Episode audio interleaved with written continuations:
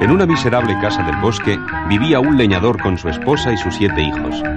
Al más chico le llamaban cariñosamente Pulgarcito. El leñador, debido a una plaga que había azotado los árboles del bosque, atravesaba una época de penuria. Hoy tampoco he conseguido vender la leña. Y nuestros hijos están hambrientos. Mañana iré a otros montes más lejanos. Llévate a los niños. Pulgarcito, que oyó la conversación de sus padres, salió a recoger todas las piedrecitas blancas que encontró. A la mañana siguiente. Vamos, levantaos. Hoy me acompañaréis al bosque. ¡Ay, qué alegría! ¡Vamos a jugar!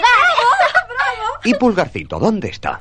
Estoy aquí, padre. Pasaron todo el día en el bosque retozando alegremente, y al anochecer, los pequeños advirtieron que se habían alejado de donde estaba su padre. Nos hemos perdido. No podremos volver. Yo tengo miedo. No lloréis. Yo os guiaré. Y Pulgarcito así lo hizo. Por la mañana había dejado caer de trecho en trecho las piedrecitas blancas, y así pudieron regresar a casa por el mismo camino. Al llegar, sus padres le recibieron con gran alegría.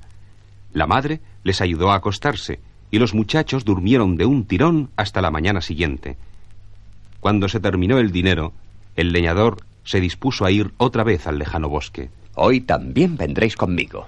No os separéis de vuestro padre. La madre cogió el último pan que quedaba en la despensa y lo repartió entre sus hijos. Pulgarcito, que aquel día no encontró piedrecitas blancas, en lugar de comerse el pan, lo desmigajó por el camino. Al anochecer, los pequeños se dieron cuenta de que se habían perdido en el bosque. Pulgarcito se dispuso a guiar a sus hermanos siguiendo el rastro de las migajas. Pero los pájaros se las habían comido. ¿Qué vamos a hacer? Nos comerán los lobos. No os asustéis. Ayúdame a subir a ese árbol. Desde lo alto, Pulgarcito vio a lo lejos una lucecita y allí se dirigió con sus hermanos. La luz salía de una casa enorme, con un gran portalón que llegaba hasta el techo. ¿Quién va? Somos siete niños que nos hemos perdido. Oh, infelices. Esta es la casa de un terrible ogro que os devoraría si os viera. Afortunadamente ahora no está aquí. Dejadnos esconder en algún rincón. Imposible. En el bosque nos devorarían las fieras. Por favor. Está bien. Pasad. Os esconderé en la bodega. Cuán a tiempo les dejó entrar la buena mujer. Apenas les acababa de acompañar cuando apareció el ogro. Huelo a... Huelo a niño. No. Sí, te digo que huelo a niño.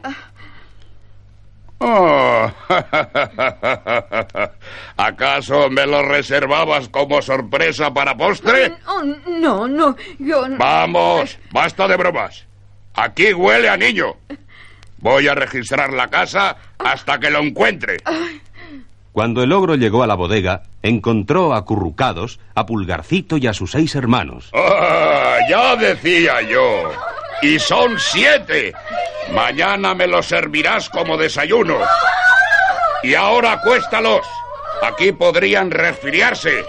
Y yo los quiero sanos. Sí, sí, sí, señor. Y cierra bien las puertas. Tú serás responsable si se escapan. Y la buena mujer, compadecida, aunque cerró la puerta con llave, dejó entreabierta una de las ventanas. Pulgarcito, cuando se hizo el silencio en la casa, hizo levantar a sus hermanos. Se deslizaron los siete sigilosamente, y una vez fuera, echaron a correr con todas sus fuerzas. A la mañana siguiente, cuando el ogro despertó, ¡Se han escapado! Pero no se burlarán de mí. y se calzó unas descomunales botas con las que a cada paso recorría siete leguas. Pulgarcito y sus hermanos habían encontrado el camino sembrado de guijarros que en otra ocasión les sirvió para regresar a casa. Pero se detuvieron asustados al escuchar unas imponentes pisadas. Mirad. Es el ogro que se acerca. Escondeos. El ogro, fatigado, se detuvo cerca de donde estaban los niños. Bah, Me tenderé aquí para descansar. Los muchachos se quedaron quietos, casi sin atreverse a respirar. en el silencio del bosque, escucharon un ruido que les llenó de espanto. ¿Qué es eso? Parece una tormenta. Debe de ser un huracán que se acerca. O un terremoto. ¡Shh, ¡Callad! Se diría que es. Te aseguraría que se trata de. ¿Qué? ¡Un ronquido! Pues claro que es un ronquido. Es el ogro que duerme. Pulgarcito les indicó por señas, para no despertar al ogro, que tejieran una cuerda con bejucos. Cuando estuvo hecha, ataron fuertemente al ogro y le quitaron las botas. Ahora vosotros iros a casa, siguiendo el rastro de las piedrecitas blancas. ¿Y tú a dónde vas? Con estas botas, en pocos minutos llegaré al Palacio Real. ¿Y qué harás allí? Iros a casa, y lo sabréis cuando regrese. Se calzó las botas, se presentó en palacio y pidió ver al rey.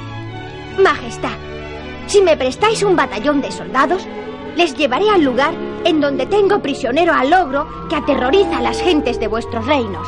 El rey admiró el ánimo decidido de Pulgarcito y atendió su petición.